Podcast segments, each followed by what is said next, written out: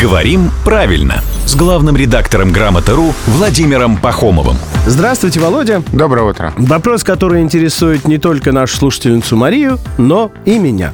Вот есть ли разница между словами «нужно» и «надо»? Если О. да, то какая? Ну, безусловно, есть. Огромная разница. В слове «надо» 4 буквы, в слове «нужно» 5 букв. Ну, не Молодец. огромная, в одну букву Ну, подумаешь. целую букву. Так, и все? И все. А в плане контекста применения, что грамотнее, что не грамотнее? А оба слова грамотные, оба слова правильные, они синонимичны и взаимозаменяемы. Правильно и так, и так. То, что нужно для хорошего настроения, то, что надо для хорошего настроения, это одинаково, равносильно, правильно, равнозначно. Ну, как? Маш, видите, вот легким движением руки нужно превращается в надо. И наоборот. Ну, то есть можно и так, так. Мне казалось, что нужно это, такое, это как кушать. То есть можно только, я не знаю, чуть ли не с детьми. А надо это уже взрослая как бы форма.